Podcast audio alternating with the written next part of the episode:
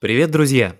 Добро пожаловать в «Смотрим с толком» – подкаст, где трое друзей неформально обсуждают кино и сериалы.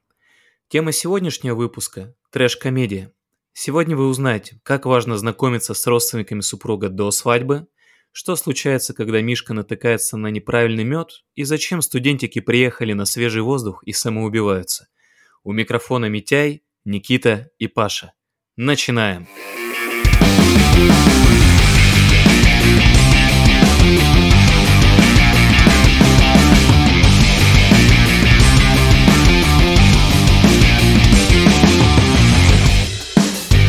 Первый фильм, о котором пойдет речь, это пародийный слэшер, собравший в себе кучу известных клише. Нас ждет и «Домик в лесу», как из «Восставших мертвецов», и «Бензопила» из фильма про Техас и бензопилы, и ужасающая леденящая кровь история маньяки.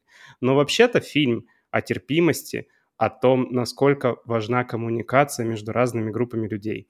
Я говорю о классической комедии 2010 аж года выпуска «Убойные каникулы» или в международном прокате Такер and Дейл versus Evil. Контекст э, выхода сериала. Кажется, что 2010 год — это давно, но я сейчас скажу, какие фильмы выходили, вы сами сделаете выводы, потому что мне кажется, что это было буквально вот позавчера. В 2010 году вышло начало Нолана, «Оскароносный король говорит», первая часть «Приручить дракона», и, по-моему, вот это вот действительно было, ну, прям вот ну, если не позавчера, то буквально там несколько лет назад, хотя прошло фактически 13 лет. При этом фильм вышел спустя ровно 10 лет после выхода очень страшного кино. Это другой фильм-пародия, который, кажется, вообще стал просто основоположником жанра. И режиссером фильма, о котором у нас сегодня пойдет речь, «Убойные каникулы», выступил Илон Крейг для которого фильм вообще стал лучшим фильмографией. Кажется, то, что он ни до, ни после больше ничего хорошего и не снял особенно. Фильме нет суперизвестных актеров. Единственный, кого можно выделить, это Алан Тьюдик. Я думаю, то, что он вам может быть известен по роли Гарри Вандершпигеля в сериале «Засланец из космоса», который в последнее время достаточно популярен. Сюжет фильма тоже достаточно незамысловат.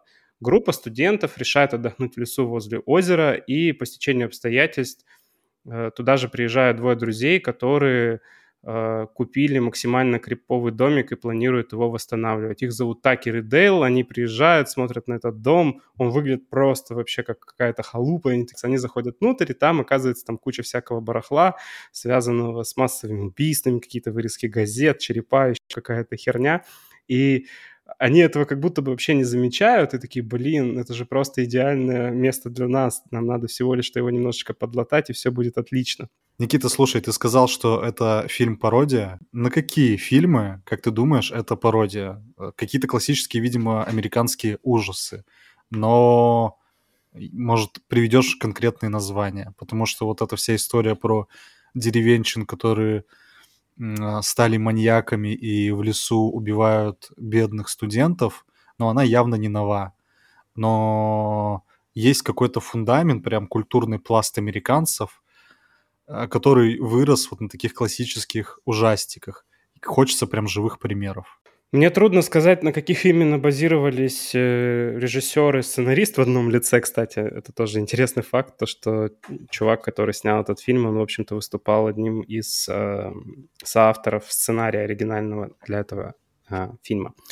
И э, я бы сказал, что основные фильмы, на которых они базировались, это вот, как я уже говорил, «Зловещие мертвецы», потому что да ну, ладно. выглядит один в один. Ну, по-моему, а. он очень похож, да. То есть они взяли вот этот дом.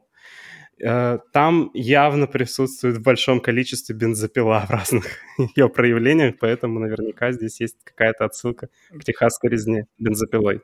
В общем, ты думаешь, что это сборная солянка? Я думаю, это сборная солянка, да, и наверняка там, может быть, есть отсылки какие-то к ведьме из Блэр, да, которая, ну, прям 99 году вышло, и, мне кажется, навсегда останется в истории кино. У меня, например, а, стоит перед глазами четко и ясно, и я уверен, что в основном этим фильмом вдохновлялись, по крайней мере, вот основу взяли с этого фильма, это «Поворот не туда». Да, кстати, Потому да. что там фактически сюжет тот же самый, только наоборот. Студентики также попадают в беду, и за ними охотятся как раз деревенщины, убийцы-маньяки, но они, в отличие от комедии, реально на, на них охотятся, реально кроваво их убивают. и как раз в фильме «Убойные каникулы» стебутся над этим. Слушай, наверное, ты прав. Э, моя проблема в том, что я не смотрел «Поворот не туда». Поэтому я ну, не это могу... такой классический старый, старый ужастик. Да, я понимаю, я просто не могу судить. Но э, я сейчас, ты об этом сказал, и я понял то, что я читал большое количество рецензий на «Убойные каникулы», и на самом деле многие отмечают некоторое сходство, то, что это как будто бы просто инверсия поворота не туда, и ты сейчас об этом вот сказал, и я об этом вспомнил. Я скорее воспринимаю как какие-то визуальные атрибуты, то, что вот там вот есть бензопилы, старый домик, лес э, и какая-то история. Вот насчет визуальных атрибутов, э, я думаю, еще «Пятница» и «Тринадцатым» э, вдохновлялись, поскольку тоже озеро, лес, старый домик, старое доброе холодное оружие, которое использовалось ну, в «Пятнице» 13 по назначению, а в этой комедии, ну, как попало. Думаю, что вайп э, пятницы 13 тут тоже задействован. Ну, наверное, я думаю, почти наверняка здесь э, смешано много всего, но основная вот э, концепция именно в том, то, что Такер и Дейл — это двое друзей, которые вообще просто милахи. Они, как есть фраза, да, говорит, да Такер даже рыбу не обидит. Как он вообще может быть кем-нибудь убийцей, да, каким-нибудь злодеем? И суть в том, то, что они попадают в максимально просто нелепые ситуации, и э, из-за этого фильм становится все более и более э, смешным, но при этом в нем, конечно, присутствует большое количество элементов слэшера, то есть у нас там будет и кровь, и расчлененка, и э, люди, падающие в измельчитель щепок. Ну, Много всего такого, да, с кем не бывало. А, на самом деле фильм, мне кажется, строит вот именно основную свою иронию именно на том, что у нас происходят вещи, которые настолько нелепы, то, что они не могут вызывать у тебя какие-то там чувства страха, они вызывают у тебя только смех. А как ты думаешь, какая мораль этого фильма? О чем он хочет рассказать? Режиссер, по-моему, поступил достаточно прикольно, потому что один из героев фильма просто проговаривает эту мораль. То есть это примерно как э, в фильмах Джармуша, там, я не знаю, в каком-нибудь «Мертвые не умирают». Герой берет и проговаривает то, что на самом деле, мне кажется, то, что все проблемы современного общества в том, то, что разные группы людей друг друга не слышат, и мы живем в своих предрассудках, и мы не можем выйти за пределы этих предрассудков. Поэтому, когда мы видим каких-то людей, которые не похожи на нас или ведут себя как-то немножечко по-другому, мы воспринимаем это через призму своего искажения, и поэтому мы не можем к ним нормально относиться.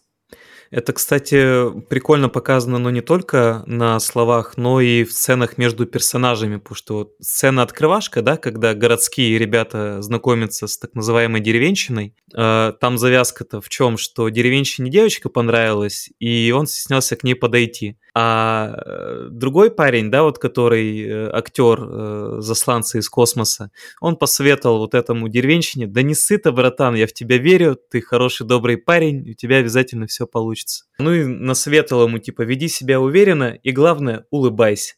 Ну а для уверенности этот парень решил опереться на свою огромную э, косу, да, как у жнеца прям. Подошел к этой девочке вплотную, причем сделал это довольно незаметно, что еще добавило крепоты. и начал э, очень широко улыбаться, смеяться с этой косой в руке на очень близком от нее расстоянии с предложением «А пойдем-ка в лес, девчуль». Ну и суть в том, что, э, да, э, есть ощущение, что все не то, чем кажется, и да, эта деревенщина выглядел казалось бы, ужасающим образом, но на самом деле он был просто неловким чуваком, который произвел неправильное впечатление. И это неправильное впечатление, оно задало тон, контекст фильму, что якобы деревенщина маньяки, которые бегают за городскими скосами, а городские, соответственно, от них отбиваются. Чувак, ты только что просто обесценил всю мораль, которую до этого сказал Никита. Никита говорит, что это э, фильм о предрассудках, о стереотипном мышлении групп, группам людей, которых мы плохо знаем. И а ты говоришь, что это все произошло из-за того, что он неправильно себя повел. Да нет, у них до этого было заложено стереотипное мышление. Условно, они его увидели именно так, как увидели вот этим злодеем с косою, потому что он уже был деревенщином, он уже входил в эту группу лиц, которые там американцы, условно, вот эти белые из больших городов, склонны воспринимать людей из сельской местности, что они такие быдло, они агрессивные, они могут навредить и все такое. Вот поэтому они его испугались, а не потому, что он так немножко неловко себя проявил. Ну, вот. если бы к тебе подошел чувак с огромной косой и начал бы тебе в лицо ржать, ты думаешь, ты бы нормально отреагировал? Я думаю, что тут обе стороны виноваты в этом плане, если такое понятие применимо. И это проблема коммуникации, потому что одни не так смотрят на ситуацию, а другие дают повод не так на нее смотреть. Вы оба правы, здесь нет какого-то противоречия, то есть здесь и ребята вели себя достаточно забавно. И с другой стороны, они воспринимались тоже, конечно, с некоторой степенью предрассудков, да. По всему фильму разбросаны сцены, которые показывают нам вот эту вот мискоммуникацию между, между студентами и деревенщиной. То есть, например, а, есть сцена, на которой они решают вырезать послание для студентов на бревне. И уже даже это достаточно смешно, да. Они берут топор и вырезают им надпись «Ваша подруга у нас». Ребята пытались просто сообщить, чуваки, ваша подруга, которая упала с камня, ушиблась головой, у нас, придите ее заберите, а другие восприняли то, что, боже мой, они похитили ее и пытаются нам сообщить это, вырезав это на бревне. Ну, то есть это настолько все нелепо и забавно, то, что они вообще даже не допускают какого-то варианта, то, что то, что они видят, может интерпретироваться другой стороной как-то иначе. Мне кажется, что тут еще подходит э, выражение «не суди по одежке». Когда эта девочка попадает к ним в плен, э, с ней начинает коммуницировать вот этот толстяк-здоровяк, как его, не Такер, Дейл. а получается Дейл, да, спасибо. И хоть она его изначально боится, когда он начинает проявлять заботу, человечность и такие самые хорошие качества, она понимает, он не опасен, он хороший, добрый малый, и он реально может помочь в сложившейся ситуации, хотя первоначально его там вот этот вид, его образ внушал исключительно страх. И это тоже может подвести к зрителю к тому, что, наверное, надо сначала, да, узнать человека, потом уже делать вывод. Даже история, она потом получит свое развитие, вот это взаимодействие Дейла и героини, которая оказалась э, похищенной в кавычках, хотя на самом деле они спасли ей жизнь. И э, весь сюжет завязывается на том, что студенты э, едут в лес отдохнуть, и, собственно, они в первый же вечер, как они туда приехали, они решают пойти искупаться голышом э, в озере, а наши главные герои Дейл и Такер просто рыбачат рядом, и они видят этих студентов издалека, то, что вот они идут купаться, и одна из девушек, которая приехала вот в группе, она подскальзывается на камнях, падает и ударяется головой, они видят то, что она не всплывает, пытаются ее спасти, и э, как только они вытаскивают ее к себе в лодку, их замечают студенты, и те в страхе убегают, думая то, что они сейчас на них нападут. То есть они даже не попытались вообще никак разобраться в этой ситуации. И вот все, что происходит после этого, оно произошло вот из-за вот этой вот нелепой подскользнувшейся девочки, которая ударилась головой. И она потом очнется, соответственно, в доме и подружится с Дейлом, они будут играть настольные игры, это будет максимально мило он там принесет ей завтрак э, с, с цветочками, да, это будет прямо супер коузи. Да. Да, и потом начинается трешанина, из которой состоит э, больше половины фильма. Вопрос в связи с этим. Это комедия, которая уже стала чуть ли не классикой, но она много кому понравилась, и, наверное, из последних комедий вот 15 лет, это, наверное, входит в топ-10 комедий, которые стоит посмотреть. Почему? Что там такого смешного? Почему люди одарили ее вот своей народной любовью, при том, что там достаточно... Он жестокий, там люди натыкаются на палки, они измельчаются в измельчители. Почему? Почему это смешно? Ну почему фильмы об убийцах расслабляют, Паш? Вот потому же людям нравится смотреть какие-то такие вещи, потому что показано на контрасте. Это же в общем, в чем сила анекдота, да, как такового, как жанра? В том, то, что ты какие-то вещи доводишь до абсурда, то, что это становится смешным. И здесь мы видим то же самое. Фильм смешон, потому что нам показали историю, которая, если бы она была бы не настолько гротескной, да, она бы, наверное, вообще бы не воспринималась как комедия. Ну, то есть это так-то трагедия на самом деле. То, что люди приехали и погибают в нелепых ситуациях просто потому, что они, не знаю, не соблюдают технику безопасности. Мне нравится, с каким энтузиазмом Никита говорит о трагедии и смертях, э, улыбаясь, смеясь. И... Ну, то есть это, кстати, отлично передает вайб фильма, что вроде на экране жесть расчлененка, а смешно. То есть вот как это вот объяснить? Ну, кстати, тем не менее, в фильме есть же настоящий маньяк. Так человек, которого на самом деле нужно бояться. И тот образ, э, в который они одели вот этих деревенщин, он присутствует в другом персонаже. Кстати, да, это, мне кажется, здесь уместна поговорка, что в ходе следствия важно не выйти на самого себя. Студенты, к сожалению, не вышли на самих себя. Я бы даже сказал, то, что там не один маньяк, а их там целая плеяда, потому что там действительно произошла история, которая э, в, в этих лесах случилась э, до фильма, и нам они просто рассказывают, и мы о ней узнаем на самом деле из газетных вырезок, из слухов, которые страшных историй, которые студенты пересказывают друг другу у костра. И маньяков получается фактически-то два. Один вот этот вот исторический, который задал этот контекст того, то, что нужно бояться деревенщины, потому что как раз он был из деревни. А второй — это маньяк, который появляется у нас в процессе просто фильма, то есть это такой доморощенный маньяк. Мамкин маньячело. Ман- мамкин маньячелло. Да, он, кстати, фактически мамкин. Папки-то не было. Папка Ну, а мы поняли, что есть э, мораль у фильма, что он бодро смотрится, а что по сюжету? Там есть твисты, там есть что-то, что чего ты не ожидаешь. Я тут сказал бы немножко за Никиту, но без спойлеров, что в конце там и вправду есть очень жирный твист, который, над которым я лично от души посмеялся, потому что это все представлено так, что, блин, это, это очень смешно. И реакция персонажа, который этот твист испытал на себе, она бесценна. И да, я понял, о чем ты. Да, твист этот отличный. Мне кажется, это вообще главный твист всего фильма. Э, все не так, как кажется. Все не так однозначно, да. Этот фильм именно об этом. Иногда мы боремся с самим собой, не зная этого. Да, мы боремся с самим собой. И, и побеждаем. Я даже, даже не знаю, что еще добавить. То есть просто фильм очень простой. Вот его структура, она прям максимально простая. То есть у нас есть там 9, 10, 11 этих студентов, и, не выживет практически никто. Mm. Все они так или иначе убьются на свежем воздухе в разных самых обстоятельствах. Вот. Причем высмеивается абсолютно все. То есть э, вот там девочка копает сральник, э, цитата из фильма, они смотрят на это со стороны и такие, боже, они заставили ее копать себе могилу.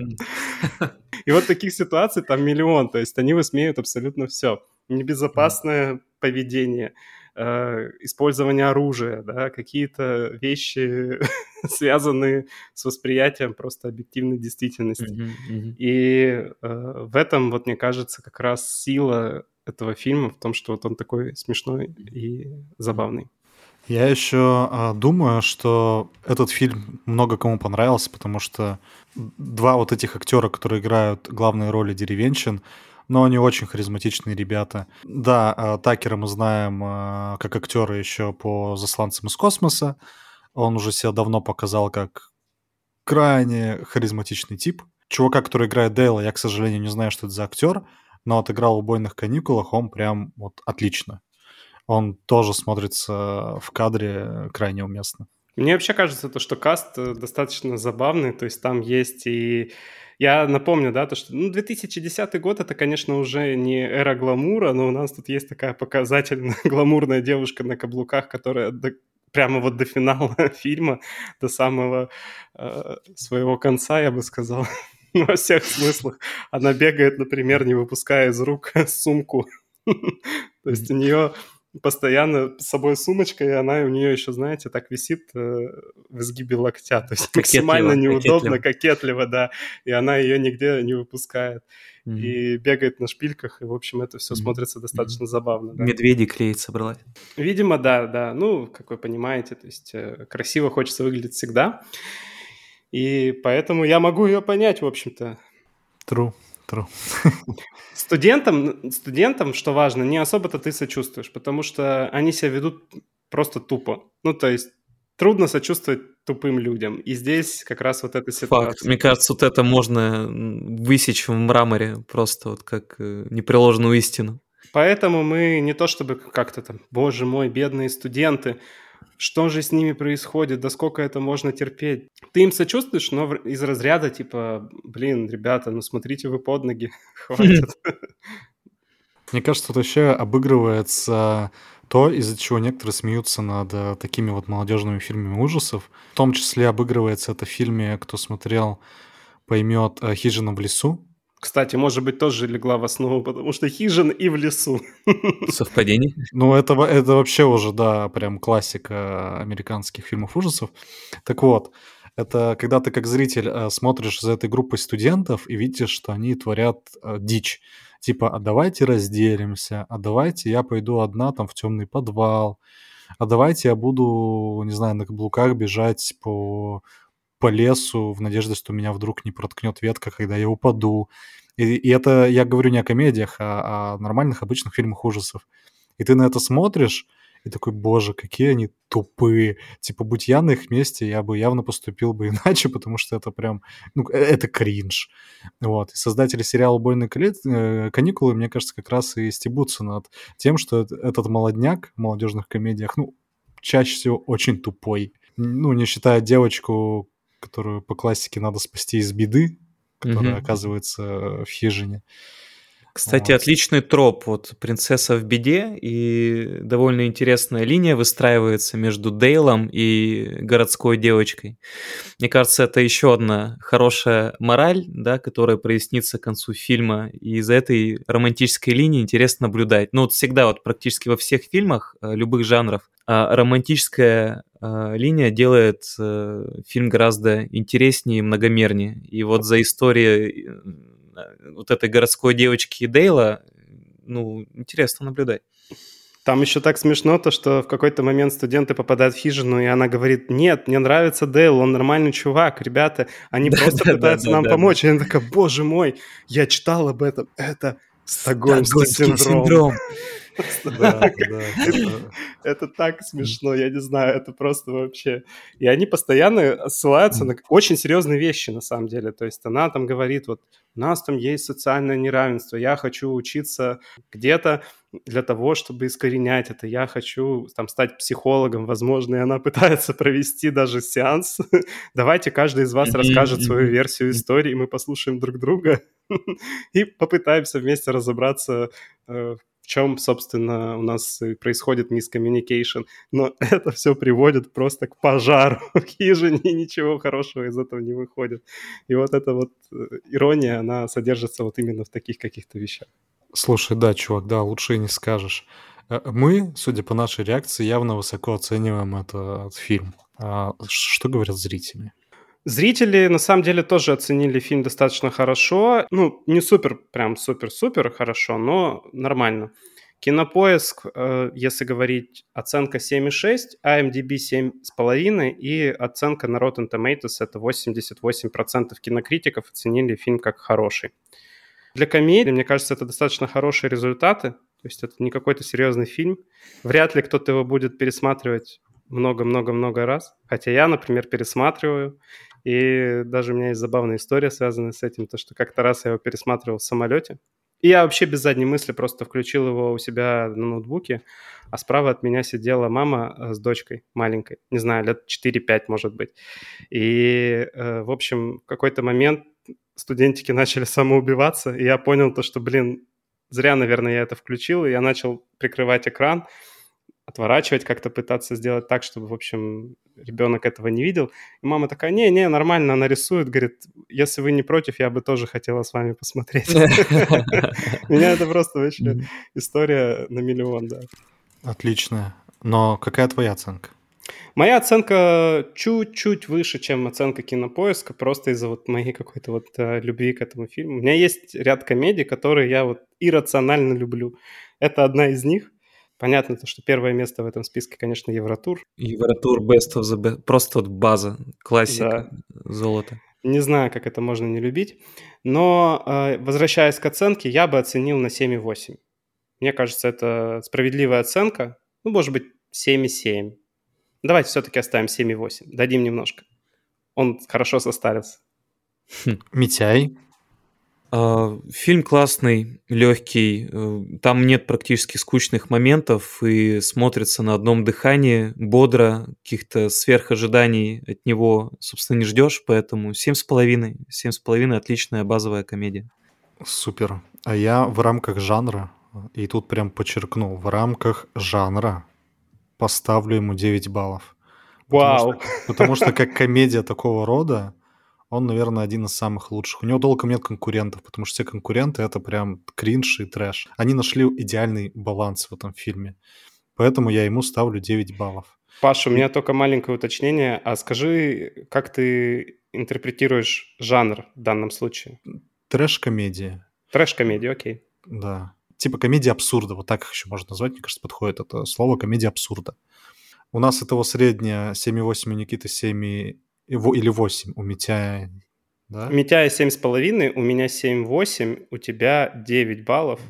Итого я бы усреднил где-то до 8,3, например. Наверное, это будет среднее. У кого калькулятор да. под рукой, слушатели тоже достаньте калькулятор, давайте вместе считаем, сколько у нас средний балл. Потому что мы не любим целые числа, мы любим десятые доли, которые заставляют нас страдать. А, округлять мы любим еще. Вот, округлять. Сотрудники налоговых органов. 8,1 у нас средняя оценка. 8,1, супер, округлил бы до 8. Давайте 8, сочтемся Давайте. до 8. И э, хотел бы я еще также сказать, что мы до этого говорили, в этом фильме есть э, принцесса в беде. Но есть же кино, где принцесса совсем не в беде, где ее не надо выручать всяким деревенщинам, а они э, могут самостоятельно вырваться из любого плена, из любого трэша. Давайте поговорим о следующем нашем фильме. И где... этот фильм э, называется «Я иду искать».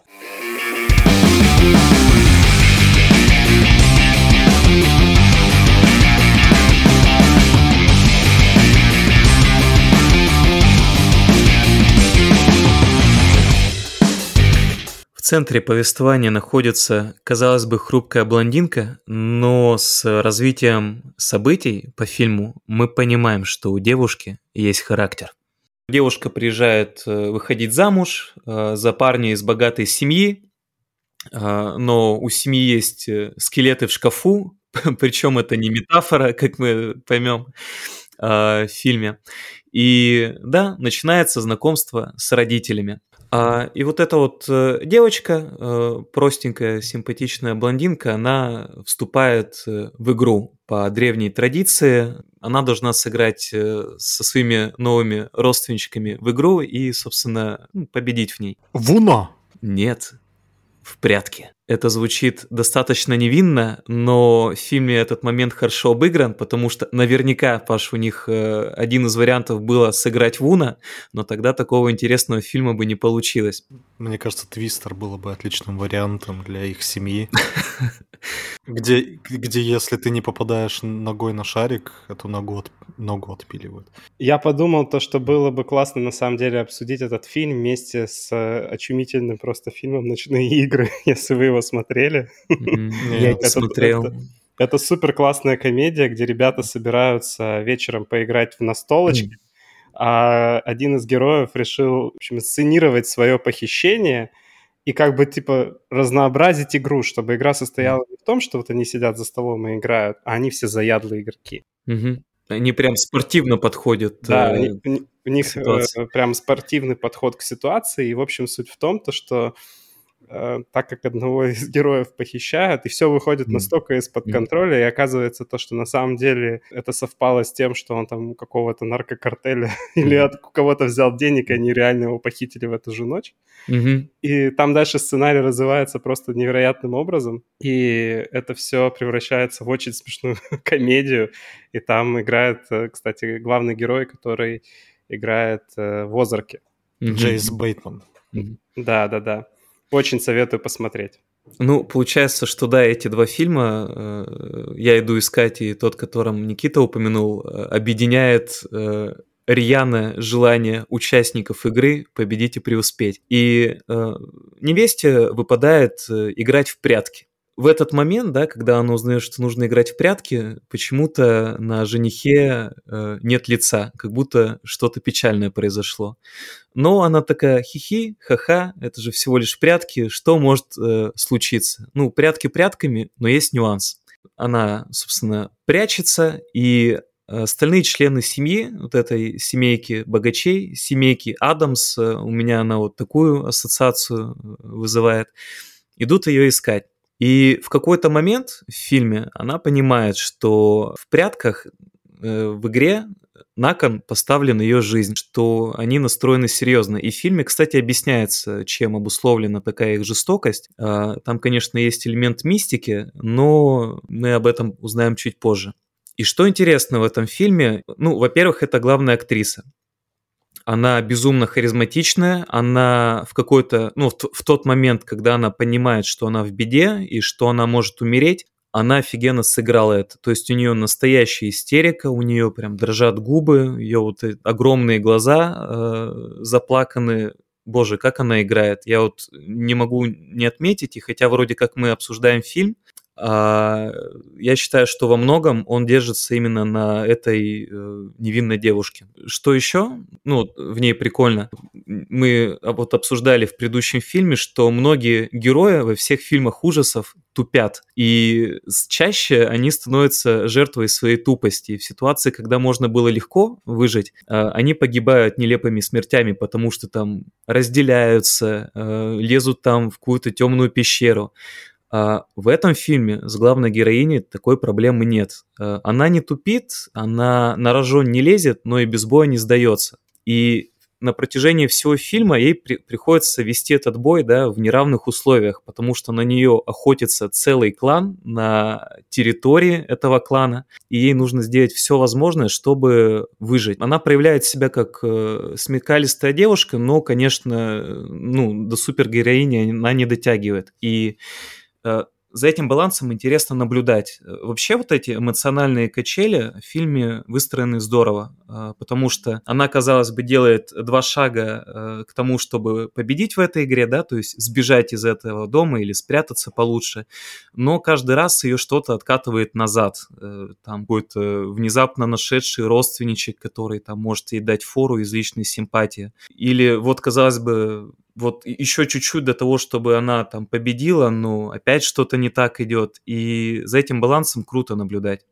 При этом э, вот эта героиня, она развивается. То есть она с каждым шагом действует все решительнее. И есть ощущение, что она проходит на протяжении фильма свое развитие, все стадии от э, какого-то смирения, от положения жертвы до такой типа, ну нет, ребят, так со мной нельзя, я сейчас вам покажу, кто в доме хозяин. Может быть, парни, вот поправьте, может, я не прав, но мне показалось, что даже эмоционально в какой-то момент жертва сама стала охотником. Мне кажется, это момент, знаешь, когда случился, когда она поняла то, что у нее нет в этом доме ни одного человека, который был бы на ее стороне. То есть до определенного момента она считала то, что люди, они э, ей сейчас помогут, и надо просто объяснить, то, что, ребята, то, что вы делаете, это какая-то жесть, это совсем не обязательно. На самом деле я не пытаюсь как-то вас там, не знаю, вставлять вам палки в колеса, да, я понимаю, есть какие-то ваши там странные традиции, но просто как-то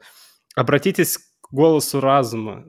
Нет ничего, что заставляло бы вас убивать людей. В момент, когда последний, мне кажется, человек, который верит ей, и он от нее отворачивается. Вот в этот момент она такая, ну все, я беру оружие в руки и иду вас всех убивать. Почему нет никаких причин убивать? Как же традиции семьи? Мы, Никита, во-первых, сразу ремарка за традиционные семейные ценности. По этой причине сложно не поддержать традиции данной семьи. Да, возможно, не радикальны. Да, возможно, есть что поправить в этих традициях. Но традиции есть традиции. Ну вот э, традиция есть традиции, но я считаю на месте героини чистого, да, по-человечески. Правильнее было бы предварительно узнать, э, в какую семью она входит, прежде чем э, давать свой там окончательный акцепт, типа, да, я с вами, ребят, или нет. Потому что из всех, кого она знает, это только жених, который вроде более-менее себя зарекомендовал, ну, судя по тому, что они там женятся. Но проблема в том, что семейка, она, конечно, жесткая. Это, это гребаные Адамсы, это конченые богачи с очень темным прошлым. Не знаю, как вам, ребят, но мне очень запомнилась тетя Елена вот эта вот криповая бабка с, э, с топором. Причем, я считаю, даже вот выбор оружия ее характеризует. Все взяли там огнестрельное оружие, арбалеты, пистолеты. Она взяла топор. Просто огромный тесак. Вот это вот желание убивать. То есть, если в фильме есть вот резко отрицательный персонаж, э, ну, потому что в фильме не все персонажи отрицательные. То есть, да, семейка, ну, но я бы не хотел стать ее частью. Я а... защищу бабку Елену. На самом деле она тоже была не такой. Все просто из-за того, что в свое время ее жениха та, точно так же застрелили из арбалета. И с этого начинается фильм. Нам показывают травму этого персонажа, и она такая как раз из-за того, что это случилось с ней. Именно этим обусловлена ее жестокость. Мне кажется, что она ее сама оправдала. То есть она поняла, что... Это, кстати, не спойлер, это в начале фильма показывается первой сценой, э, что у нее умер любимый человек, ну, она его сама убила, и чтобы как бы не так хреново ей было, да, то сознание того, что ты своими руками загубил свое счастье и любовь, она такая, ну, это же традиции семьи, это я так раскрыла свою силу, раскрылась как личность, это я настоящая. Мне кажется, это просто вот игры разума, э, где она сама себя так оправдала и хочет этой же судьбы а вот новоиспеченной невестки. Не знаю, конечно, права или не права бабка, которая берет топор, но мне кажется, что фильм нам говорит, что игры как инструмент социального взаимодействия отлично работают для семьи. Смотрите, как они дружно бегали, ведомые одной общей целью. Мне кажется, это классно. Ну, то есть, типа, мы можем порадоваться за них, что семья, наверное, которая в другие дни особо не общается, как и, ну, многие семьи, которые кто куда, там всегда какие-то трудности в коммуникации в больших семьях, они раз в год или в какой-то период, я уж не помню, объединяются, чтобы вот вместе дружно что-то сделать. Мне кажется, это классно. Э, это хороший семейный э, досуг. Мне, кстати, кажется, что это реально существует э, в каком-то вот американском восприятии семей, вот этих вот old money families, да, которые обладают какими-то нечеловеческими капиталами. И, например, мы такое же сцену видим в «Наследниках», да, когда они там раз в год ездят, например, играть в бейсбол друг с другом. То есть вся семья собирается, все едут в бейсбол, и это обязательно, и никто от этого не может уклониться. Мы видим это еще в каких-то разных фильмах, где вот собираются какие-то там, знаешь, типа... А, у нас традиционная вечеринка. В общем, мне кажется, что это какая-то такая вот история, mm-hmm. а, типа культурной особенности, наверное, семей. Ну, это, кстати, любопытный вброс э, на тему дружного семейного времяпровождения, потому что даже вот, казалось бы, внутри одной семьи есть э, разные взгляды на эту традицию. То есть кто-то действительно ее придерживается, прям вот шаг влево, шаг вправо, расстрел, как вот бабка с топором, а кто-то наоборот э, ставит под сомнение эту традицию, а должны ли мы ее придерживаться, а нужно ли это сейчас, а что с нами будет, если мы это прекратим делать и заживем как нормально, а не будет ли нам там возмездия какого-то. То есть э, прикольно, что внутри семьи, и вот здесь, наверное, с Пашей не до конца соглашусь, что семья тут себя дружно ведет. Э, нет, семья, несмотря на то, что формально преследует одну цель, э, ее члены ведут себя по-разному, примительно главной героине. И за вот этим разнообразием наблюдать гораздо интереснее. Ну, короче, вот нет единства у них канонического, и э, как бы это во всем в семье проявляется. У них э, как бы внутри семьи тоже раз прихватает, и, блин, семья, ну, крейзи. Она вот, как говорят англичане, нац. Да не крейзи она, обычная семья разница в поколениях mm-hmm. вот улавливается между... Отцы и дети, да, Паш? Ну да, типа отцы и дети, да, обычная семья, я считаю. Но я здесь, Паша, нет, с тобой не согласен, потому что даже одного поколения представителей воспринимают это сильно по-разному. У нас там есть две семьи, которые как раз-таки полные, да, то есть там людям повезло, они сыграли в какую-то другую игру, не в hide and seek. И э, суть в том, то, что есть там э, муж одной из героинь, да, который просто ищет на Ютубе самые эффективные способы убивания людей и так далее. То есть он прямо настроен на то, чтобы э, кого-нибудь э, пристрелить и максимально прямо вовлечен в этот процесс. Ну да, это, конечно, показывается, показывает разность э, между людьми, ну так это нормально, и в реальности мы все люди разные, по-разному решаем э, одну и ту же задачу и по-разному идем к одной и той же цели, но надо не забывать, что цель одна, и они вот в данный момент вместе, хоть и по-разному, движутся к ней. А, это к тому, что эта игра их объединяет условно под одной крышей. Я уверен, что они могут месяцами и годами не видеться, но вот есть традиции, которые заложил их предок, и они собираются, чтобы эти традиции уважить, вне зависимости от их каких-то внутренних взглядов. Они, тем не менее, вот сидят за этим столом и такие, ну ладно, хорошо, давайте мне топор, где эта деваха прячется. Это да. Насчет самых эффективных способов убийства, там тоже забавный персонаж в фильме есть, ну, самый такой нелепый, на мой взгляд. А, Никита говорит, гуглил на ютубе самые эффективные способы убийства, а этому достался арбалет. А так как он, ну, человек 21 века, он хрен его знает, как этот э, арбалет взводить, как им пользоваться, и большую часть фильма он просто смотрел видосы на ютубе, как э, пользоваться арбалетом. Очень жизненно, мне кажется. Ну, да. А, а то в фильмах обычно герои какое оружие не возьмут, они сразу мастаки э, его юзать. А так, я, мне кажется, если бы взял бы арбалет, я бы тоже какое-то время тупил, пытался понять, как этот болт mm-hmm. на него натянуть, что mm-hmm. делать и все такое, особенно если ни разу не держал. Mm-hmm. А, так что вполне жизненно, вполне жизненно. Митяй, ты начал про то, что вот это достаточно забавно, как он смотрит видео на Ютубе, а расскажи вообще в целом, за счет чего фильм-то становится комедией, потому что пока что все то, о чем мы говорим, это действительно какая-то такая достаточно, ну, звучит жуткая история, да. На триллер ужасы похоже. На три... Да, да, то, что это такой фильм про выживание, да, то есть это условная какая-нибудь пила.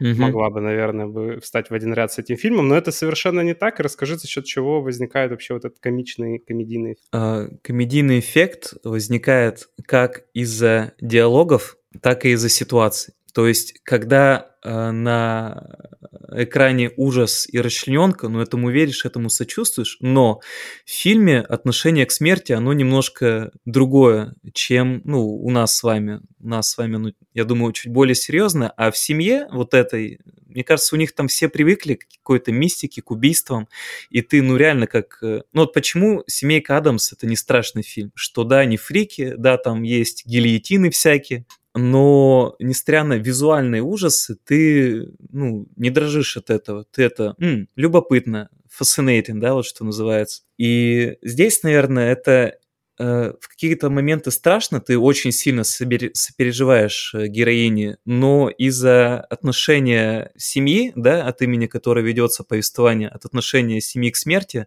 ты э, не считаешь, что на экране творится что-то ужасное, и вот прикипел героине вот с первых минут, и вот пока с ней все нормально, для меня фильм не такой страшный, потому что вот сочувствуешь в фильме только ей. А какие там сопутствующие потери есть, да, там бывает прислуга умирает, причем по своей же вине. Там бывает, что, ну, семейка прямо скажем, не семи пядей во лбу, у них как бы есть такое явление, как friendly fire, то есть э, они в попытке убить героиню могут кого-то из своих завалить, и они так реагируют, знаете, типа, блин, я только что завалила сестру, ну что мне делать? И вот из-за таких моментов ты как-то отвлекаешься от того, что хотят героиню убить, и немножко понимаешь, что тут, может быть, не до конца серьезный жанр. На самом деле вопрос хороший, да, почему при всех ужасах, которые на экране происходят, ты не так сильно боишься, а больше болеешь, сопереживаешь и за героиню,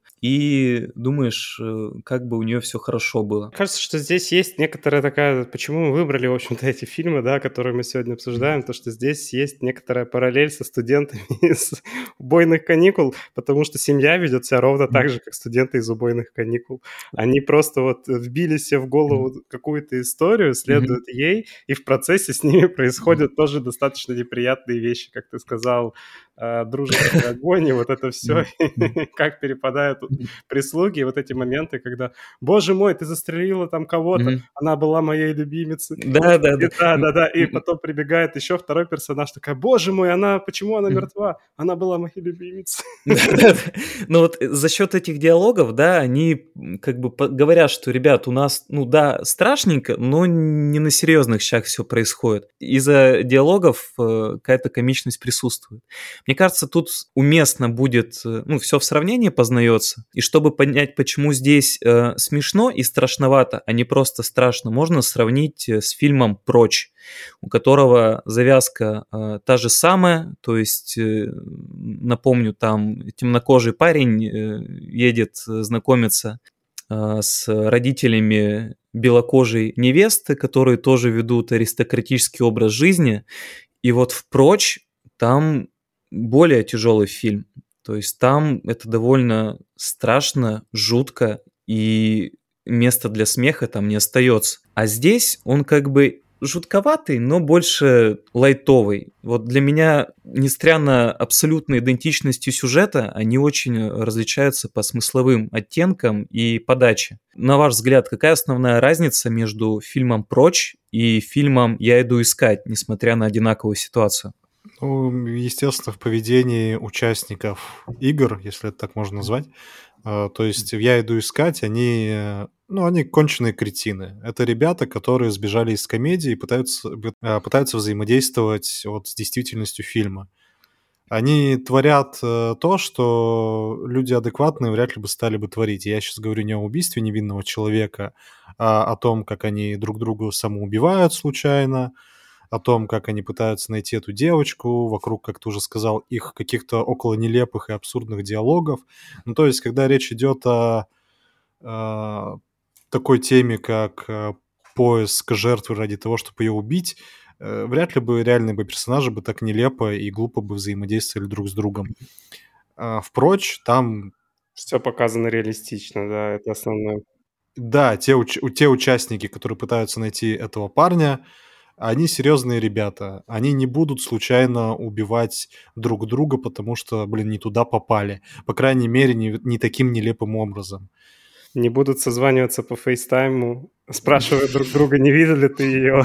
Да, не, не, не будут э, гуглить, как натянуть арбалет. Нет, эти чуваки явно готовы к тому, что сейчас предстоит им сделать, и они будут делать это правильно, структурно, и очень жутко. Со всей вот пролетарской ненавистью. Со всей пролетарской... Ну нет, они же аристократы, со всей... Аристократической. Аристократической, да, ненавистью к плебсам.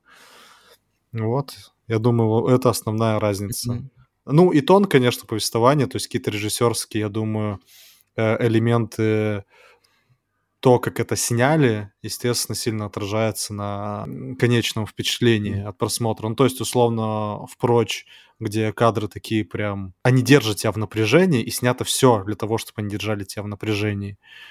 А, в «Я иду искать» это скорее Том и Джерри, где mm-hmm. девочка убегает, и за ней такая толпа с топорами, mm-hmm. и все, и чуть ли не, uh, по, не, по, не под музыку э, какой-нибудь из комедии. Я понял, э, Бенни Хилл, да? Вот да, да, чуть ли не под музыку Бенни Хилла. Да, в какой-то момент есть ощущение, помните, как вот в «Пиратах Карибского моря» Джек Воробей бежит э, по пляжу, и за ним туземцы эти бегут. Да, да. Вот, примерно та, Помню, же, та да. же история. А, а учитывая, что тут такой коридорный экшен, то Бенни Хилл отлично тоже ложится, когда они там из дверей в дверь бегут. А, или вот этот момент, когда там перед девушкой две двери, да, она э, знаменитая дихотомия, да? Благо Или... не два стула. Благо не два стула. И она такая, ну блин, я забыла, в какую дверь мне идти, э, Приду вот в дверь направо, проходит в дверь направо, а там ее семейка в полном составе ждет с оружием. И, и там такой... иронично то, что они еще такие поворачиваются и такие видят ее, и они стоят с оружием, она смотрит на них, они смотрят на нее. Немая сцена.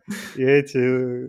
В общем, мне кажется, да, тут ты это хорошо, то, что ты mm. это вспомнил, потому что действительно ирония, она создается mm. в том числе за счет таких вот режиссерских ходов. Кстати, насчет э, иронии, того, как это снято, снято прикольно, потому что некоторые сцены, да, они держат в напряжении. Надо какой-то, наверное, вывод сделать, но мы это вырежем. Благо не вырезали главную героиню.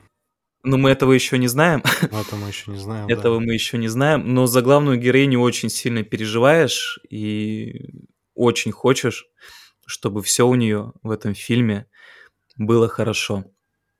А, а будет? А будет ли? Вот насчет будет, э, на мой взгляд, здесь уместно оставить клиффхенгер и сказать, что концовка в этом фильме просто разрывная. Она оставляет чувство полной сатисфакции. Вот, знаете, ребят, есть фильмы, которые смотришь только ради концовок. Я считаю, что одним из таких фильмов, да, является фильм Seven, э, но там абсолютно другой жанр. Может быть, это фильм «Начало», ну, Inception, да? А, Мементо. Мементо. Угу. Но в этом фильме концовка просто пушка-петарда. Я считаю, что как минимум стоит посмотреть этот фильм ради концовки. Хотя э, весь фильм идет бодро, э, там нет каких-то проседающих моментов, э, там есть отличный баланс между ужасом и комедией, между тем, как подается экшен, потому что там же, ну, не сплошной экшен, там есть еще диалоги, взаимоотношения между персонажами, когда ты не совсем понимаешь там, кто друг, кто враг, кто лев, кто прав, ну, а кто петух, ну, то есть реально фильм э, многогранный, хотя, казалось бы, довольно несложный по своей структуре. Я согласен с Митяем, то, что смотреть стоит хотя бы ради финального твиста. Паша, ты что думаешь? Да, сто процентов. Финальный твист, он... Ну, это, наверное, один из самых неожиданных твистов, которые вообще снимали в фильмах такого жанра, ну, типа комедия-ужасы. Я Ты, просто ты, это, ты это настолько не ожидаешь, вот насколько можешь не ожидать. Да, И именно. как бы не сказать, что он прям как-то сильно играет на сюжет, но сам факт присутствия этого твиста и что он вот случился, ты такой, блин, что это сейчас было? Да, я вот здесь прям поддерживаю. Митяй сказал про полную сатисфакцию. То, что ты, посмотрев этот фильм до конца, ты такой понимаешь, блин, ну я не зря посмотрел до конца. Хорошо, что не выключил на середине. Да, и хочется пожать э, руку сценаристам, которые э, решили осмелиться это сделать, и режиссеру, который такой, да, да, давайте вот именно так все снимем, потому что это смешно. Этот фильм как раз в первую очередь про посмеяться, а не про испугаться. Да, добавили перчиков в конец. Да, как раз такие Мгм. вот элементы, мне кажется, и потом становятся классикой жанра, как говорится. Мгм. Когда через 20 лет вспоминают, типа, а помнишь, был такой фильм, и вот эта концовка, она, блин, классическая концовка, боже, Да. как она, как она была хороша. Мгм. Давайте попробуем оценить. Да, Митяй, конечно. скажи для начала, как э, отнеслись к фильму люди, критики. Критики и зрители оценили фильм следующим образом. Тут полный матч и на Кинопоиске, и на IMDb. Э, У него 6,9 э, рейтинг стоит. Но я считаю, что фильм нужно оценить гораздо выше. Э, Я считаю, что помимо какого-то экшена и ну, вот, попкорнового элемента, здесь еще прикольная мораль. Ну, во-первых, то, что замуж торопиться не надо. А во-вторых, э, что можно и нужно сражаться даже когда ты в меньшинстве, даже когда обстоятельства не на твоей стороне, э, даже когда там на тебя ведут охоту несколько людей, а ты доказываешь им обратное. То есть, э, на мой взгляд, у фильма есть еще такая хорошая жизнеутверждающая моральная подоплека, которая вполне себе читается в фильме. И этому фильму э, я бы поставил уверенные 8 баллов. Вот на меньшее я не согласен. Очень достойно. Паша, ты что думаешь? О, я думаю, что главная мораль фильма это если родственники твоего жениха а, живут в жутком особняке, и они аристократы из древней какой-то очень кринжовой э, династии, то стоит с ним познакомиться до свадьбы. А оценку я ставлю в рамках жанра, также подчеркиваю, семь с половиной. Ну, весьма неплохо, семь с половиной, мне А кажется. тут да, это д- дополню штришок маленький, да, что это э, аристократы из древней кринжовой семьи, так она еще и называется Доминион. Блин, я вспомнил, то, что там тоже была забавная сцена, где она говорит, а как вы называете себя, семья, династия? Он говорит, мы предпочитаем Доминион. Да, просто да, ты да. уже в этом моменте думаешь, кажется, это будет комедия. Да. А, Доминион это не их фамилия, Доминион это они так называют как домен, да, или что? Ну, Ну, видимо, вот клан, мне кажется, Да. они А, как мне бы- или, или организацию они как бы организацию труда так свою А в целом, когда досматриваешь до финала, ты понимаешь, почему они назывались именно так, да? Да, вопросов не возникает, я тоже так считаю. Так, Никит, как ты оцениваешь? Слушай, ну я, наверное, солидарен с тобой. Мне кажется, семь с половиной это хорошая оценка для этого фильма. Чуть э, мне показался, ну не знаю, В общем, может быть, надо просто побольше, чтобы времени прошло. Может быть, я еще раз посмотрю спустя какое-то время, да, как-то изменю свою оценку. Но вот у меня после первого просмотра сложилось то, что это прям хороший фильм, его можно смотреть, его можно рекомендовать. Он забавный, и он отлично подходит для того, чтобы скоротать вечерок. Какого-то там супер классного смысла нет, вряд ли он станет иконой какой-то там кинематографа, но я думаю, он прочно войдет, э, там, не знаю, сотню лучших комедий, э, например, 20-х годов 21 века. Очень-очень Никита сузил круг. А, видимо, я вот эти пол балла накинул из-за своей слабости перед э, блондинками с большими голубыми глазами, но я остаюсь при своем. И... Мы тебя не осуждаем, Митя. Спасибо, друзья. Ни в коем разе. Средняя оценка у нас получилась 7,66 на минуточку. Я пока посчитал 7,66. на калькуляторе, да. Я надеюсь, ты сохранил где-то среднюю оценку предыдущего фильма. 8,1, да, она, по-моему, была? Да, 8,1 мы округлили до 8, и здесь у нас 7,66. Я предлагаю оценить до 7,7. Округлить. Да, согласен. Mm-hmm. Про продано. Согласен. Продано. Единогласно. Пум. И, ребят, я что тут э, заметил? У нас сегодня три фильма, очень похожие по тематике, и в каждом из них есть расчлененка на открытом воздухе. И сейчас я предлагаю перейти к последнему из э, фильмов на сегодня, о котором нам расскажет Паша.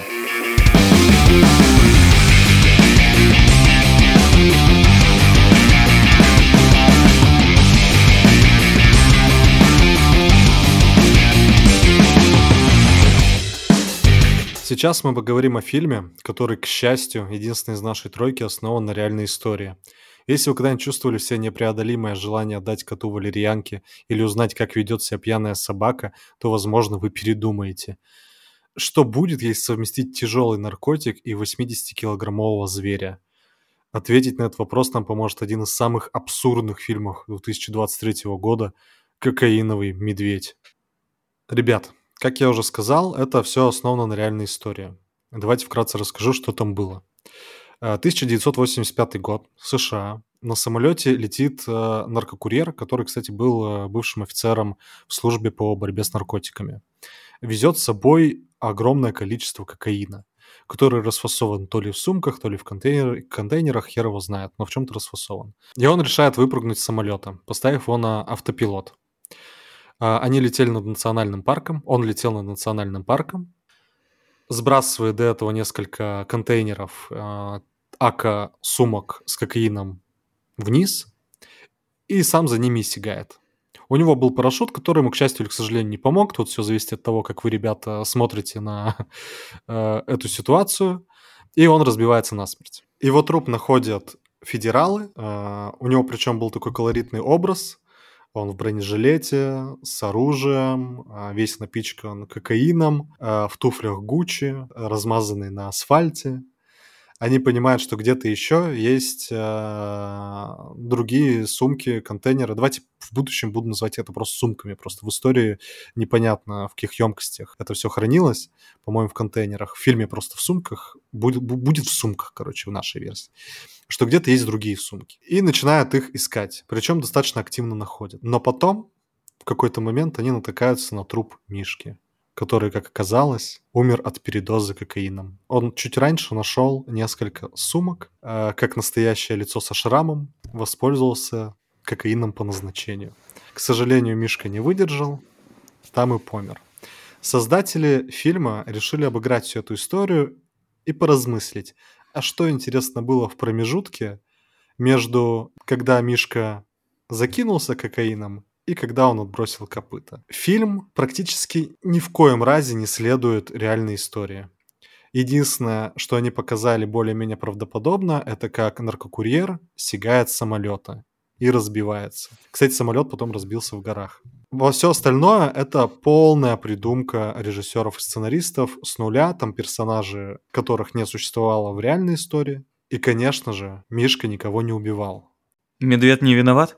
Медведь не виноват, да. Я, кстати, читал то, что судмедэксперты вскрыли чучело медведя, вернее, не чучело, а его труп э, медведя они вскрыли, и оказалось то, что у него желудок просто набит кокаином под завязку. Вот они сказали то, что буквально больше туда влезть кокаину не могло. То есть медведь продолжал его есть через силу. Это я слышал, конечно, что капля никотина убивает лошадь, но мешок кокаина медведя нет. Это новый тренд. Кстати, ребята, которые исследовали этот э, труп бедного Мишки, пытались предположить, что могло с ним произойти в плане, как ведет себя медведь, который употребил кокаин. Ну и, к сожалению, ответа нет. То есть вообще непонятно ни по каким уликам, косвенным и некосвенным, то, чем занимался медведь. Но так как он был обнаружен рядом с этими контейнерами, ну, вероятно, он достаточно быстро, к большому сожалению, помер после употребления кокаином. Но вернемся к фильму. Как я уже сказал, в реальности Мишка никого не убивал. Но создатели фильма решили, что будет куда интересней э, представить, что Мишка под кокаином – это весьма агрессивный зверь. Они взяли и увеличили нашего косолапого в три раза – реальный Мишка весил 80 килограмм. Э, Мишка, который в фильме весит под 400 кг. Смешали это все с туристами и другими ребятами, которые забрели случайно в заповедник и представили нам максимально абсурдную историю. Сказать честно, я не очень даже понимаю, что рассказать об этом фильме, кроме того, что весь фильм огромный, агрессивный, медведь под кокаином бегает за людьми и разрывает их клочья.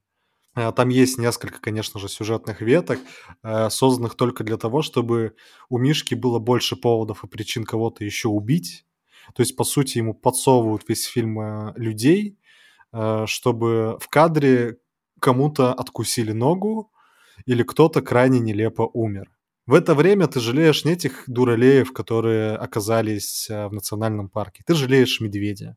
Потому что уж кто-кто, а Косолапый явно не виноват э, в том, что оказался в такой плачевной для него ситуации. Причем это, кстати, самка. То есть это у нас девочка, которая рвет всех на куски по той причине, что люди настолько идиоты, что выбрасывают тяжелый наркотик э, с неба, не думая о том, что мать природа может воспользоваться ситуацией. И совсем не в пользу, кстати, людей. Хотел сказать то, что единственная ветка персонажная, которой я испытывал, персонажи, которым я испытывал симпатию, это дети.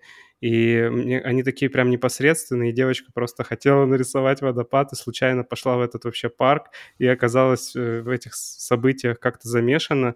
При этом с ней паренек, который такой храбрится, он говорит, да, я пробовал кокаин. Они решают съесть по чайной ложке.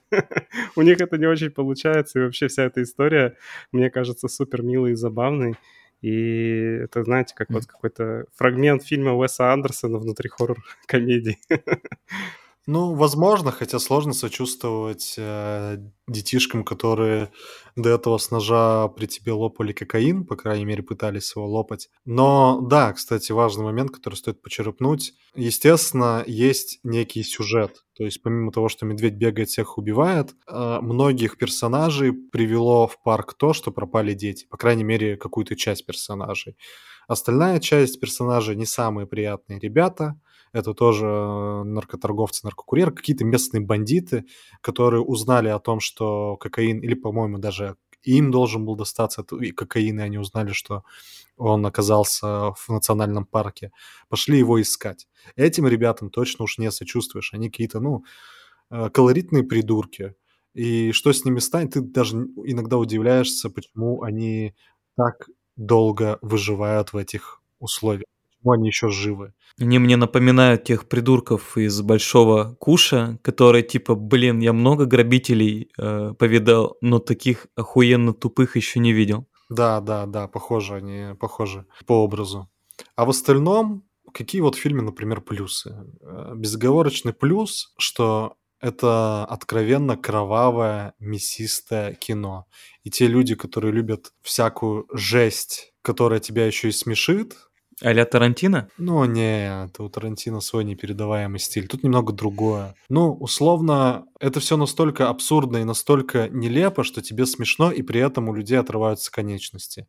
Вот смешать это все в миксере, получится кокаиновый медведь. Ну, вообще... Без Вообще, да, кокаиновый медведь, это уже звучит достаточно абсурдно. Типа, медведь под кокаином бегает и убивает туристов. Блять. Я, кстати, когда услышал название, подумал, что это какой-то артхаус, и это бред э, сумасшедшего режиссера, который там три с половиной балла набрал э, где-то в подпольных кинотеатрах. А потом, когда начал промываться, понял, что это на реальной истории довольно ну, серьезно снятый фильм. Я думаю, что это недалеко от артхауса, на самом деле. Угу. Ну, это не восстание помидоров убийц, это все-таки более какая-то слаженная история. Ну, ну это, это, это, это, это на грани, это на самом деле на грани. Просто этот фильм из-за того, что основа есть э, в, в виде реальной истории, не настолько абсурдный. Ну, объясню. Кокаиновый медведь звучит абсурдно. Но когда ты узнаешь, что был реально медведь, который обнюхался кокаином и впоследствии скончался, ты такой, а, на самом деле это существовало, и в теории могло быть реальностью. И в теории это могло быть и со мной. Вновь оказалось, что жизнь лучше драматург. Да, да, да, да, да. Люди, э, персонажи в этом фильме, они очень карикатурны. То есть это ребята, которые, их, если тупые, то их тупость возведена в абсолют. Если они пытаются строить из себя героев, то их э, вот эти геройские позывы возведены тоже в абсолют боевая мать, которая, невзирая ни на что, ищет своих детей. Такая пожилая сторожила э, национального парка, э, охранница, которая тоже такая баба-кремень и героически отстаивает э, свое звание, так скажем. Э, это мой парк, и все будет на моих условиях. Ясно вам? Мы пойдем этой дорогой. Да-да-да. Если это какие-то наркобандиты уровня Б, то они тоже ведут себя соответствующе, просто как как уже Митей сказал, как в большом куше. Они максимально тупые. Но, кстати, там есть один герой, который не кажется максимально тупым. Это вот сын главного наркобарона, и он как раз как антипод показан таким чувствительным парнем, который за все хорошее против всего плохое, и просто вот он оказался увлечен в семейный бизнес. Но, как говорится, семейный бизнес не выбирает, кто в какой капусте родился, тот той капусты и башляет. Ни одного выпуска без цитат Кровостока. Важно еще отметить, ты сказал про сына главного злодея, так вот, главного злодея играет непревзойденный Рэй Лиотта, который, к сожалению, уже почил, и это один из его последних фильмов. Так что, если вам нравится Рэй Лиотта, и вы хотите э, глянуть, в чем он снимался незадолго до своей кончины, то вот это «Кокаиновый медведь». Какая-то грустная нота. Ну, это факт. Мне, например, нравится Рэй Лиотта, он прекрасно играл в «Славных парнях». Ну, типа он крутой чувак, и мне было всегда его приятно увидеть на экране. То есть сюжетно у нас есть э, несколько линий, и одна из ключевых то, как э, довольно нелепые бандиты пытаются вернуть э, наркотики. А мать пытается найти а мать своих, детей, соответственно. Да, потерявшихся детей. И в это mm-hmm. время по лесу бегает медведь под тяжелыми наркотиками, который не ведает, что творит, и mm-hmm. его единственная цель — это рвать и метать. Mm-hmm. Хотя в то же время его можно, конечно, отвлечь новой порцией кокаина. Там есть прекрасные сцены, где он им упивается и ведет себя крайне не по-медвежьи. И тебе как бы вроде и смешно, и грустно, потому что, ну, например, мои моральные ориентиры не склонны смеяться над э, животными, которые обдолбались наркотиками. Ну, Причем по причине да. людской глупости. Ну, типа, это трагично. Да, элементарно, даже когда... Ну, вот есть же видосы, когда кошкам э, к спине скотч приклеивают, и они начинают вести себя крайне нелепо как-то. Эти вот движения неловкие, у тебя прям сердце кровью обливается, когда такое вот изящное, благородное животное становится жертвой такого нелепого розыгрыша. Так кокаиновый медведь — это прям, ну, на максималках эта ситуация мне кажется, тяжело смотреть на таких животных. Митя, вот скотча, согласен, не, не- нельзя, но плашмю сыра кидать, это прям вообще за милую душу. Если вы не видели эту видяшки, где вот этот э, пластины сыра кидают на морды котам, собакам, и в, том, и в том числе иногда и людям, это смешно. А насчет смешного, я, конечно же, это осуждаю, но вы не видели, как кота в буханку засунули, буханку хлеба? Звучит как игра Апостол, если вы помните такое. О боже, да. Господи, Никита. Чем, зачем ты это вспомнил в этом Не контексте? знаю, вы сказали про издевательство над животными, вспомнился мне этот эпизод. Кстати, из, из нашего Мишки, который является, как я уже заметил, самкой, мать достаточно херовая, по крайней мере, по людским меркам, может, по медвежьим вполне себе ок. Э, У нее есть медвежата, этих медвежат она тоже активно снабжает тяжелыми наркотиками. Вовлекла, так сказать. Во- Вовлекла в синдикат, медвежий синдикат, да, она создает. Но повторюсь, в этой истории больше всего жалко животных. Люди там играют вторичную роль, и они как тряпичные куклы, набитые кровью и костями, созданы лишь для одной цели — быть разорванными рано или поздно этим благородным, красивым зверем. Мне кажется, фильм просто абсурдный, и там никому и ни медведю, ни людям не сочувствуешь, и ты просто думаешь, боже мой, какая дичь случается в этом мире, и почему это вообще происходит. Но я знаю, что бы хотел отметить, то, что мне понравилось, как ребята поработали с атмосферой, они поместили это все, не знаю, в какой год, ну, мне кажется, какие-то 80-е. 85-й. 85 год, 85-й. окей. И они хорошо передали эту атмосферу 80-х годов. То есть это и музыка Мгм. какая-то, которая играет на фоне, это то, как выглядят люди, это даже вот э, дизайн сумок, он прямо кричит «Мы из 80-х!» И у меня, когда я смотрел, были, знаешь, какие-то вайбы того-то, что это какой-то из сезонов очень странных дел. Почему-то, я не знаю, я прям ловился на мысли, то, что э, это похоже. Еще и дети, то есть они выживают в условиях, когда на них охотятся монстры.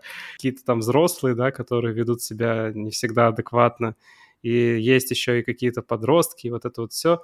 У меня прям вот какие-то моменты было ощущение, то, что эта история походит на очень странные дела. Нет у тебя такого ощущения? Ну, сама история нет, ты, наверное, имеешь в виду антураж и Ну да, стилистика. да. Ну, конечно, подходит, потому что ш- тут происходит все в 1985-м, очень странные дела. Последний сезон, если я правильно помню, в 84-м. То есть это, блин, ну, плюс-минус один и тот же год. Так что, конечно, да, весь вайп и вся атмосфера будет аналогична. Так что да, да, согласен, стилистику они пере- пере- передали отлично, антураж той эпохи тех лет показан прекрасно. А, Хочу еще заметить один момент. Ты сказал, что никого не жалко, медведей в том числе, но режиссер бы с тобой не согласился. Э, Режиссер, он на стороне за защитников. Из этого в фильме э, медведь э, полностью нарисован во всех абсолютно сценах, в любых, каждую секунду хронометража с помощью компьютерной графики. Они не использовали ни одну сцену с живым э, медведем. Это, я считаю, круто. Невзирая на то, что они показывают, как медведь убивает всех под наркотиками, обычных медведей они в кадре не использовали. Мгм. Так что ш- так, также, что забавно, они э, в реальности все происходило в одном из штатов Америки, а снимали фильм в Ирландии. В Ирландии? Офигеть. Вот это Да. прикольный факт. Предполагаю, что это просто было дешевле. А то эти э, американские налоги сильно Слишком высоки. слишком высоки, да.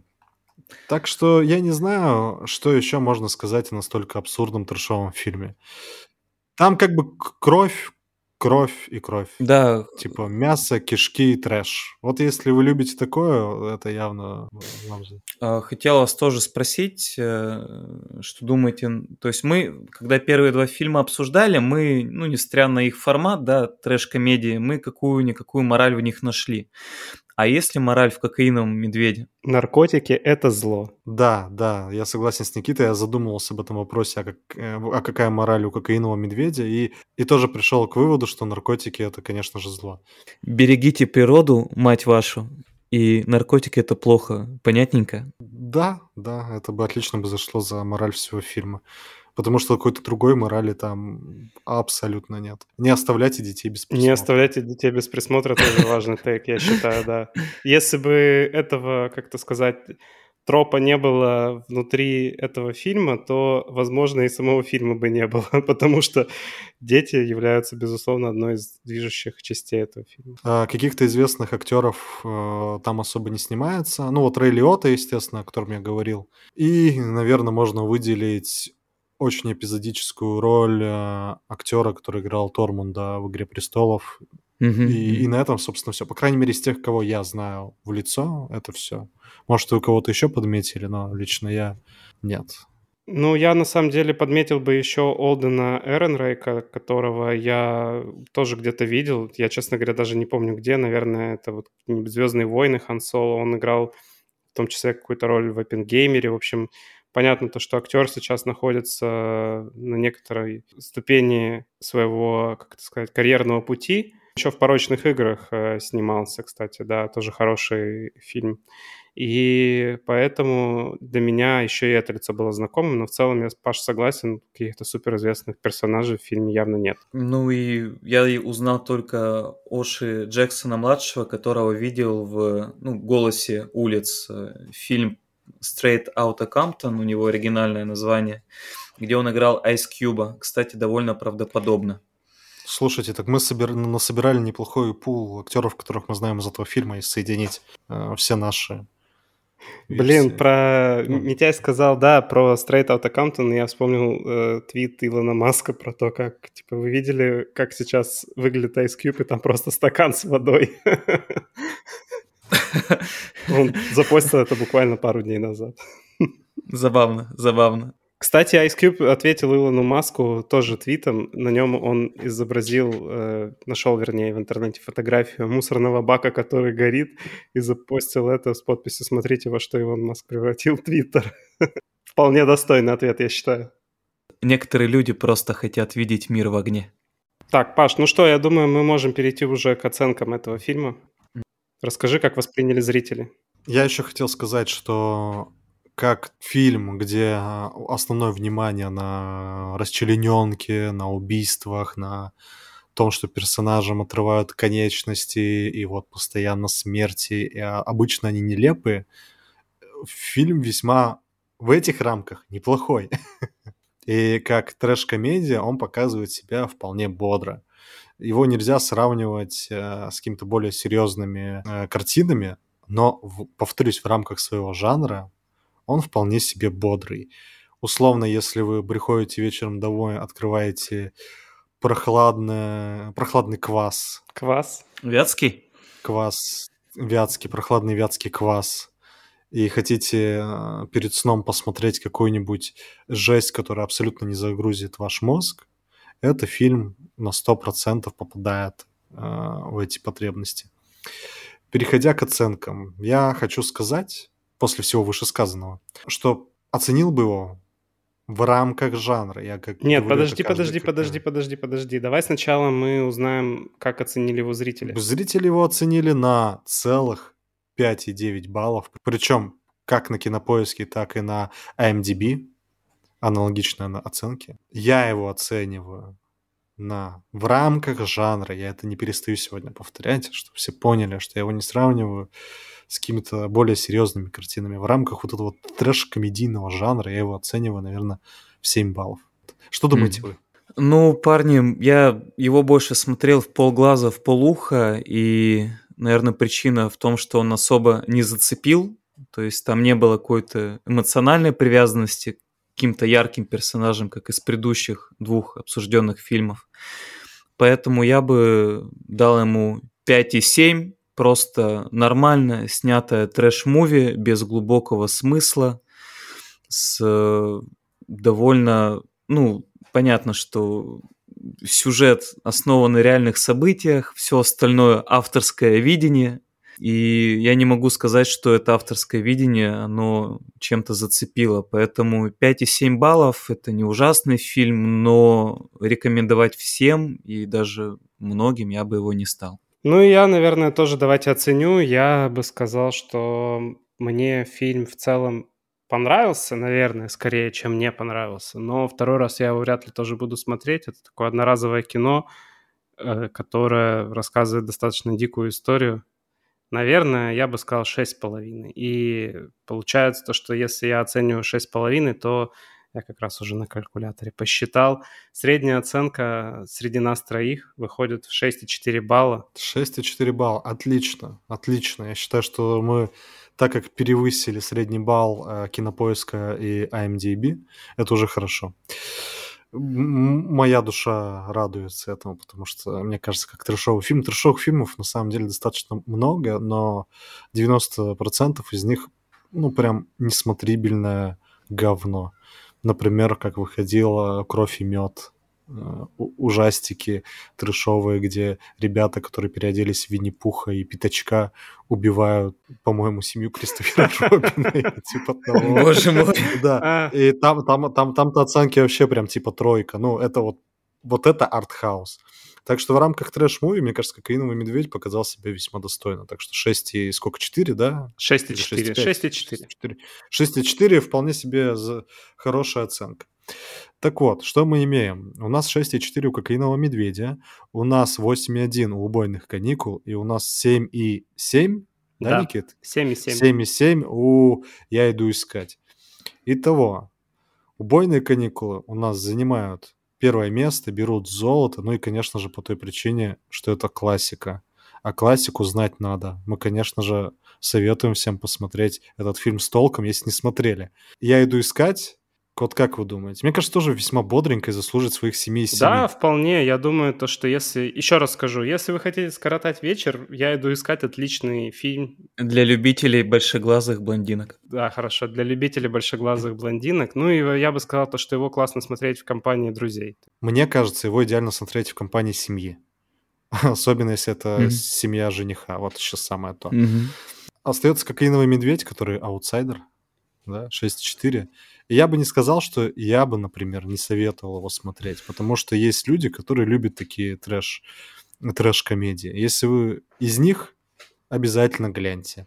Но если вы не понимаете жанр и спрашиваете, господи, зачем это и для кого снято, смело мимо. Да, я здесь, наверное, с Пашей соглашусь, то, что это точно фильм не для всех, и здесь каждый просто самостоятельно должен решить, нравится ему такое или нет. Ну что, дорогие слушатели, сегодня мы обсудили три трэш-комедии, каждая из них отличается друг от друга, несмотря на то, что формально принадлежит к одному жанру. И мы надеемся, что мы смогли обсудить их в достаточной степени, чтобы заинтересовать вас и порекомендовать вам, что нужно посмотреть с толком. Подписывайтесь на наши каналы, вообще везде подписывайтесь, вот где только можно.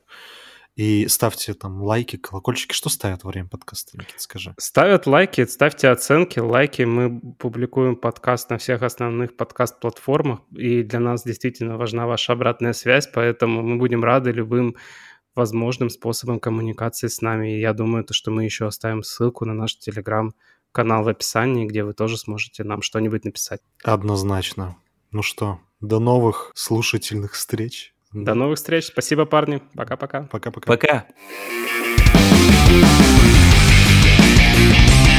Пока.